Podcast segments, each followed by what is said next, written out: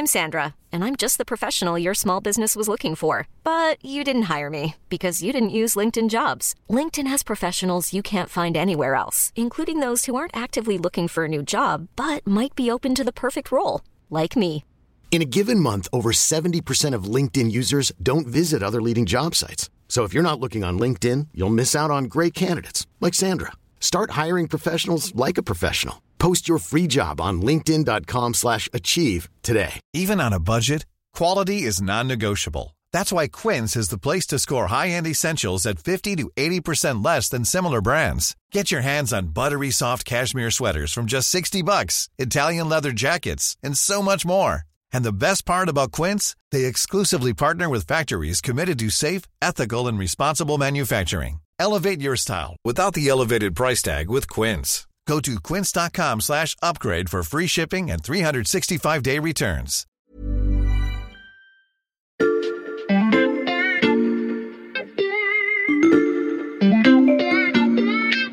Salut, c'est Xavier Yvon. Aujourd'hui, j'ai choisi de vous faire découvrir ou redécouvrir cet épisode de La Loupe diffusé il y a quelques mois. Allez, venez, on va écouter l'info de plus près. Il y a dix ans, si je vous avais parlé de GAFAM, vous n'auriez pas du tout vu de quoi il était question. Mais grâce à La Loupe et à notre spécialiste Michel Feltin-Palace, vous savez désormais que la langue française accepte des mots et des expressions qu'elle rejetait autrefois. Oui, c'est ça. C'est-à-dire que le français évolue et il évolue parfois à cause de fautes. C'est ainsi que Google, Apple, Facebook, Amazon et Microsoft sont devenus les GAFAM, sans qu'on prenne le temps de les énumérer à chaque fois. En revanche, si je vous parle des SUNAS, vous me dites Hein? Je viens de l'inventer, c'est normal que vous ne connaissiez pas, donc je détaille. SUNAS, avec un S à la fin, c'est pour Spotify, Uber, Netflix, Airbnb et Stripe. Alors pas sûr que j'ai le bon ordre des lettres, mais l'idée est là. Dans 10 ans, ce sigle pourrait tout à fait avoir intégré votre vocabulaire. Si c'est le cas, j'espère que vous vous souviendrez que c'était mon idée, parce que la deuxième vague des géants du numérique est là. Elle déferle sur notre quotidien, la troisième se prépare déjà, et en France, comme partout ailleurs, on s'organise pour ne pas la rater. Bon, je vous ai dit que cette histoire de Sunas, c'était mon idée. C'est pas tout à fait vrai. Elle m'a été soufflée par Raphaël Bloch du service économie de l'Express. Salut Raphaël. Salut Xavier. Sunas, ça sonne pas mal. On aurait pu aussi faire euh, Nassu avec deux S ou Sasnu. D'ailleurs, qu'est-ce qui a décidé de l'ordre des lettres pour euh, GAFAM? Bah, personne, ça s'est imposé parce que ça sonne plutôt bien. Alors, on parle de GAFAM, mais aussi de GAFA. Et c'est vrai que bah, on a rajouté le M à GAFA euh, lorsque Microsoft est vraiment revenu sur le devant de la scène. Sinon, aux États-Unis, il y a d'autres noms pour ces géants euh, de la tech. On parle de Big Four ou Big Five. Les GAFAM ont donc d'abord été appelés GAFA. Et ça, ça montre qu'il n'y a pas forcément consensus sur les entreprises qu'on fait rentrer dans cette catégorie de géants de la tech les plus importants. C'est un peu comme quand on cherche des champignons rares parmi tous les autres. Il faut bien étudier leurs caractéristiques avant pour savoir si c'en est ou pas. Alors on va essayer de faire pareil, Raphaël. À quoi on reconnaît un SUNAS dans la forêt des entreprises mondiales? Comment est-ce que tu as établi la liste? Ce qui est sûr, c'est qu'il y a quand même quelques éléments qui permettent de les distinguer parmi euh, toutes les entreprises sur la planète. Le premier, c'est que ce sont euh, toutes des entreprises technologiques. Le deuxième élément, c'est que ce sont des entreprises euh, de dimension mondiale, que ce soit euh, Airbnb, euh, Netflix ou Uber, sont des entreprises que l'on connaît euh, presque partout sur la planète. Alors il y a juste une petite euh, exception qui concerne euh, la Chine parce Mhm. que euh, voilà la Chine tient à préserver son marché donc ces entreprises ne sont pas disponibles sur le territoire de la deuxième économie mondiale. La troisième caractéristique ce sont des leaders sur leur secteur. Tu prends le cas de Spotify aujourd'hui Spotify compte plus de 200 millions d'abonnés sur la planète et puis la quatrième et dernière caractéristique c'est la taille de ces entreprises enfin leur capitalisation en bourse, ce sont des entreprises qui, pour la plupart, pèsent euh, plusieurs dizaines de milliards de dollars. Donc si je résume, une boîte technologique de dimension mondiale, leader sur son secteur et avec une grosse capitalisation boursière. Je rappelle que les cinq entreprises qui se cachent derrière l'acronyme qu'on a inventé pour cet épisode SUNAS, c'est Spotify, Uber, Netflix, Airbnb et Stripe. Est-ce que c'est vraiment les seuls à cocher tous ces critères? Alors non, ce ne sont pas les seuls, et c'est vrai qu'il y a une entreprise bon, euh, dont on a énormément parlé en, en 2021. Et cette commande euh, géante, cette commande historique, elle a fait gagner hier presque 13% à l'action Tesla. Tesla euh, est un animal un peu particulier parce que on ne la classe pas dans la catégorie des GAFAM, même si certains, parce que Tesla a dépassé les 1000 milliards de capitalisation, ont voulu remplacer le, enfin, mettre le T de Tesla à la place du F de Facebook dans les GAFAM. Euh, Donc Gatam. Voilà, ça donnerait euh, Gatam. Et en même temps, on va pas mettre Tesla parmi nos SUNAS parce que Tesla remplit finalement tous les critères, sauf peut-être un, c'est bah, le nombre de clients. Alors Tesla vend de plus en plus de voitures, mais c'est vrai que pour te donner une idée, Tesla en 2021, ça devrait être 750 000 véhicules. C'est beaucoup, euh, ça progresse énormément, mais en même temps, on est encore très loin de ce que vendent les constructeurs traditionnels. Hmm, donc on va surveiller tout ça. S'il faut ajouter Tesla, ça va compliquer un peu notre sigle. Euh, on ferait Sunast, peut-être? Ouais, éventuellement. Hmm, Ou Tunas. On verra. Ouais, ouais, j'ai- oui, on, oui, on trouvera, on trouvera de, Hmm. très bons noms. On fera un autre épisode là-dessus. Tu évoques des groupes de dimension mondiale et leaders de leur secteur, Raphaël. La plupart sont présents dans le, le quotidien de beaucoup de Français. Mais je me mets à la place de nos auditeurs. Il y en a peut-être une qui leur parle pas beaucoup. C'est Stripe. Aujourd'hui, on parle de plus en plus de Stripe parce que, si tu veux, qui dit développement de l'économie numérique, bah, dit tout bêtement euh, paiement numérique parce que les entreprises qui voient leur business euh, se développer euh, sur la toile, et ça a été le cas avec bah, la crise sanitaire, les confinements successifs, elles ont bah, besoin de vendre des produits en ligne et donc elles ont besoin bah, d'accepter le paiement de leurs clients, mais c'est du paiement à distance. Donc il y a des questions bah, de sécurité, de sécurisation de l'envoi des fonds. Et je pense que tu n'es pas sans savoir que euh, bah, y a plein de systèmes euh, de paiement euh, en ligne. Et donc, bah, les entreprises qui veulent accepter tous ces paiements en ligne, elles se retrouvent avec bah, plein d'autoroutes. Tu vois, pour te donner une image, Visa est une autoroute, Mastercard est une autre autoroute.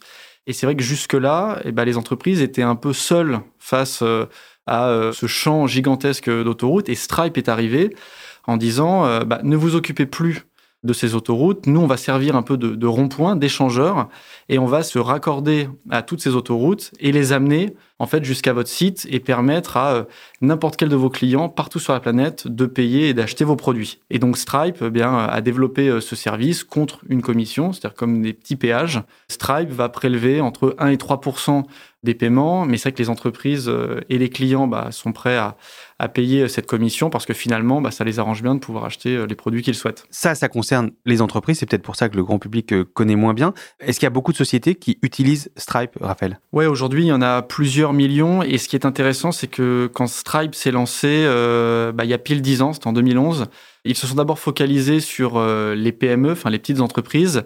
Et aujourd'hui, ils travaillent avec euh, bah, la PME lyonnaise qui a besoin de vendre des produits euh, en ligne jusqu'à des groupes comme euh, Amazon et, et Deliveroo. Euh, Et pour donner une idée, en période de pic, Stripe va traiter plus de 10 000 transactions par seconde. Mm. Donc c'est considérable.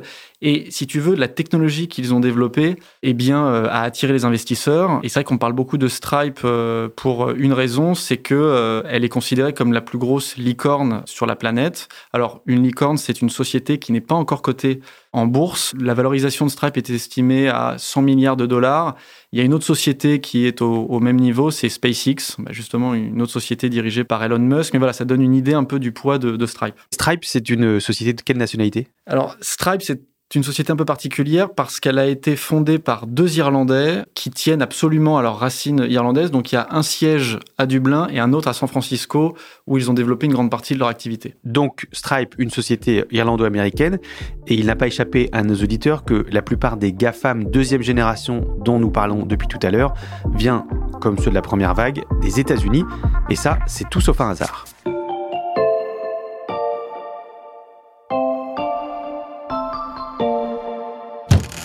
Donc d'un côté, on a quand même un moteur de recherche américain qui draine quasiment 90% de part de marché des requêtes sur le marché français, quand aujourd'hui Quant fait à peine 1%. Pour être précis, on est à 0,98% euh, des recherches qui sont effectuées directement sur ce moteur. L'explication est signée Emmanuel Paquette du service économie de l'Express. Je savais bien que je l'avais rangé quelque part dans l'armoire à archives. C'était dans un épisode sur Quant, l'entreprise française qui voulait concurrencer Google, mais qui donc n'y est pas franchement parvenue. Je l'ai ressorti parce qu'il illustre bien à quel point la France et les autres sont arrivés trop tard pour se mesurer aux GAFAM, mais nos SUNAS sont beaucoup plus récentes, Raphaël. Oui, exactement. Euh, ce qu'il faut bien avoir en tête, c'est que tous ces géants de la tech appartiennent euh, à l'économie euh, d'Internet. Et donc, la première vague, celle des GAFAM, c'est un peu matérialisé avec bah, ce qu'on a appelé la bulle Internet. Et puis c'est vrai que là, bah, quand on parle des, SUNAS, c'est un peu la deuxième vague, celle qui correspond euh, alors à une autre crise, euh, celle de, 2008, où finalement bah, ces groupes ont ouvert un nouveau chapitre de l'économie d'Internet avec des services euh, dans de nouveaux secteurs. En France, pour te donner euh, un exemple, quand on prend euh, donc le CAC 40, hein, l'indice des 40 euh, plus grosses sociétés françaises, bah, si on met de côté les sociétés du luxe comme LVMH ou, ou Hermès, les géants s'appellent plutôt Airbus, Air Liquide, euh, Dassault Systèmes, Orange, ce sont de très belles entreprises, mais qui sont un peu moins donc, concentrées sur les technologies. Puis après, quand on regarde quelles sont justement les, les possibles pépites euh, françaises, bah, il y en a pas mal, mais c'est vrai qu'un Blablacar, par exemple, eh bien, ne pèse pas autant que euh, les GAFAM euh, ou les SUNAS. Oui, c'est pour ça qu'on n'a pas mis de B dans les, les SUNAS, parce que eux, ils sont tous américains. Effectivement, la plupart euh, des entreprises dont nous parlons là sont américaines. Il y a quand même, et ça c'est plutôt une bonne nouvelle pour l'Europe, Spotify. Hein. Spotify, mhm. c'est une société suédoise. Pour le coup, on n'avait aucune société dans la première vague des GAFAM qui était européenne. Là, aujourd'hui, il y en a au moins une. Là, on parle des géants américains, mais quand on se tourne du côté de l'Asie et notamment de la Chine, euh, eh bien là, il ne manque pas aussi de géants technologiques. Alors, il y a aussi bah, des acronymes hein, pour ces géants. Le plus connu, c'est euh, BATX, B-A-T-X, pour euh, Baidu, Alibaba, Tencent et Xiaomi. Mmh. Ça, ce sont voilà, quatre grosses sociétés, mais il y en a encore euh, plein d'autres comme euh, Ping An ou Didi. Bon, je retiens Batix à côté de Sunas, mais ces deux réserves suédoises et chinoises mises à part, la deuxième vague des géants de la tech est donc encore très made in USA. Qu'est-ce qu'ils ont de plus que nous, Raphaël? Honnêtement, pas grand-chose. Ils sont pas plus intelligents que nous en France, en Allemagne ou au Royaume-Uni. on prend un seul exemple. Airbnb, c'est une société qui a été créée par deux jeunes ingénieurs euh, américains euh, sur la côte ouest. L'idée, c'était tout bêtement de développer un algorithme qui permettrait à n'importe qui de mettre voilà, en location euh, son logement, à n'importe qui de mmh. pouvoir louer. Donc sur le papier, il n'y a rien d'incroyable, sauf que Aujourd'hui, les gens utilisent Airbnb sans trop se poser de questions. et, donc, ça montre quand même la, la force du modèle. Après, une fois qu'on a ça en tête, bah, il y a quand même quelques différences majeures entre les États-Unis et l'Europe. Et lesquelles, justement? En gros, les États-Unis bon, ne sont pas seulement la première puissance économique euh, mondiale, c'est quand même aussi un gros marché. Donc quand on se lance et qu'on a 200 euh, millions de consommateurs, c'est peut-être un peu plus simple que de se lancer en France. En Allemagne, au Royaume-Uni, on est plutôt aux alentours de 30-40 millions de consommateurs. Donc ça, c'est un premier point. Et puis après, il y a euh, quand même un, deuxième point euh, sur lequel on travaille beaucoup à l'Express, on en a déjà parlé euh, dans la loupe, qui est bah, celui du, financement. L'économie américaine est basée sur finalement un marché qui permet à la fois via la bourse et via les fonds de capital risque et les fonds d'investissement de financer assez rapidement et massivement les jeunes startups qui se lancent. Ça a été le cas euh, d'un Uber, ça a aussi été le cas euh, de Airbnb. Et donc, c'est pour ça qu'ils arrivent rapidement à avoir des, des grosses sociétés, alors qu'à l'inverse, en Europe, même si les choses évolue euh, assez rapidement, bah, on n'a pas cette profondeur dans l'investissement euh, et donc bah, les entreprises ont plus de mal euh, à se développer et ont plutôt tendance, même si encore une fois les choses évoluent, à se dire bah, je vais d'abord me développer en France et être fort en France avant de partir à l'étranger, ce qui de temps en temps, bien en fait vous ralentit par rapport à la concurrence internationale. Un exemple qui montre très bien cette différence, euh, bah, justement, c'est celui de Spotify et, Deezer. Spotify s'est très vite tourné vers l'international avec des gros financements. Aujourd'hui, c'est le leader mondial, alors qu'à l'inverse, Deezer, qui est une très belle société euh, française, n'a pas réussi à prendre cette vague. Et aujourd'hui, bah, c'est compliqué d'aller à l'étranger parce que bah, euh, tu retrouves sur ton chemin euh, des concurrents potentiellement asiatiques, américains et bah, justement ton voisin Spotify. Pour la deuxième vague, c'est donc d'ores et déjà raté. Il est temps de se demander comment la France et l'Europe peuvent essayer de faire partie de la troisième.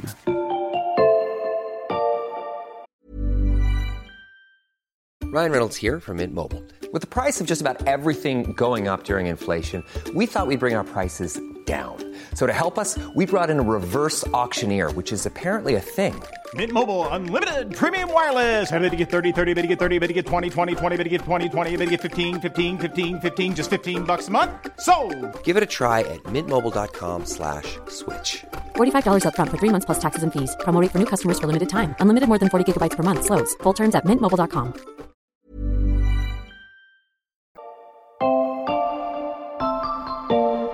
Raphaël, j'ai remarqué que tu jetais des, des petits coups d'œil à mes chaussures. Euh, Qu'est-ce qui se passe? Bah, en fait, euh, je les trouve vraiment pas mal. bah, Merci, je les ai eu pour Noël.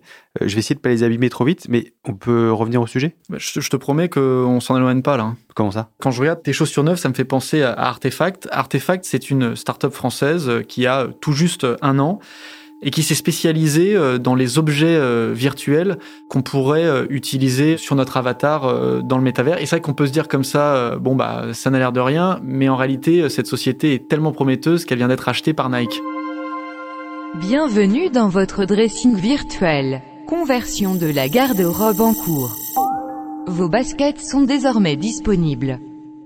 Ok, donc ça veut dire que quand tout le monde aura des lunettes ou un casque de réalité virtuelle qui permet de se balader dans un, métaverse, euh, on a déjà parlé de ça dans un épisode, je pourrais acheter mes baskets préférées, celles que je porte, en version virtuelle. Exactement. Et surtout, euh, l'un des gros avantages de ce système, c'est que tu pourras donc avoir les mêmes chaussures en version euh, numérique, mais avec un impact environnemental bien inférieur parce que on ne sera pas obligé d'aller euh, créer tes chaussures à l'autre bout du monde avec de la matière. En fait, tu pourras simplement bah, changer de style euh, de chaussures en prenant Nike, Adidas ou, ou d'autres marques. Bon, j'aime beaucoup l'idée, Raphaël, mais je comprends toujours pas vraiment le rapport avec nos vagues de géants de la tech. Quand je te parle de cette société, c'est une entreprise qui vient de se créer. Tu vois, le, tout ce qui est euh, métavers, euh, objets numériques, euh, c'est un, un écosystème, une économie qui est en train de se développer là, euh, là sous nos yeux. Donc c'est la preuve que finalement, il y a des vagues successives d'innovation, avec donc la première vague euh, des géants de la tech, la deuxième vague, et que donc potentiellement, il va y avoir une troisième vague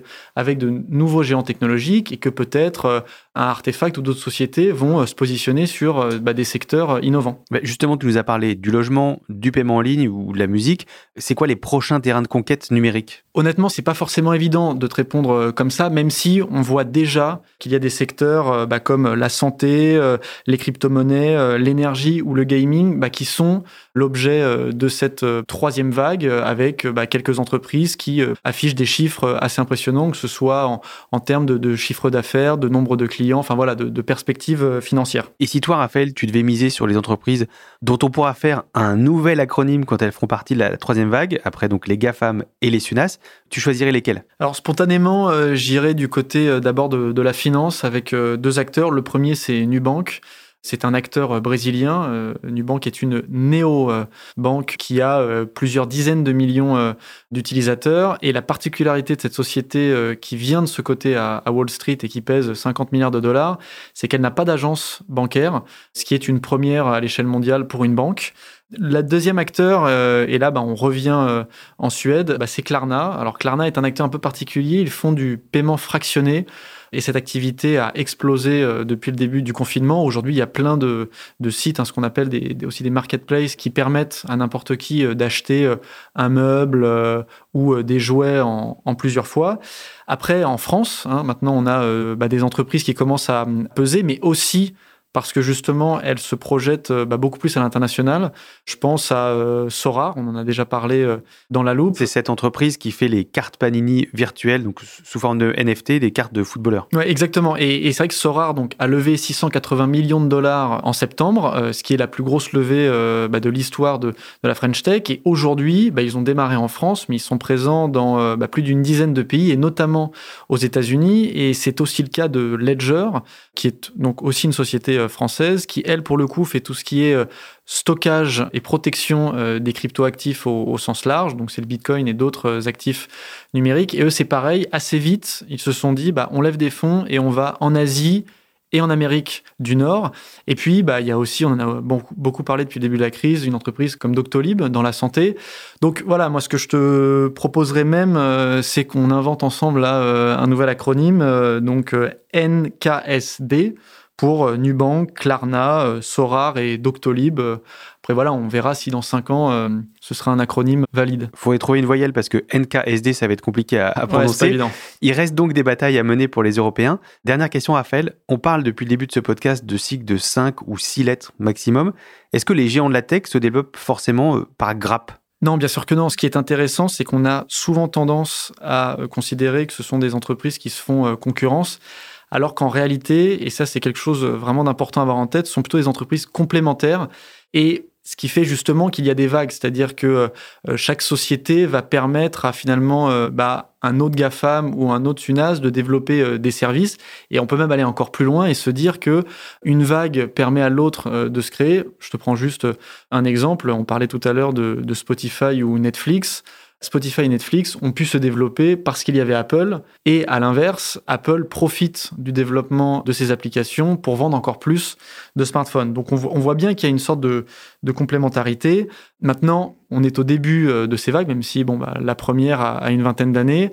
Mais c'est vrai que dans les années ou décennies qui viennent, bah, on peut imaginer qu'à un moment donné, on sera peut-être un peu moins dans la coopération et plus dans le combat. Ça a commencé justement avec les GAFAM, où on sait que que ce soit euh, Google, Apple ou Facebook, le but à la fin, c'est de retenir euh, tous les clients dans leur écosystème et de leur proposer le plus de services possible. Hmm.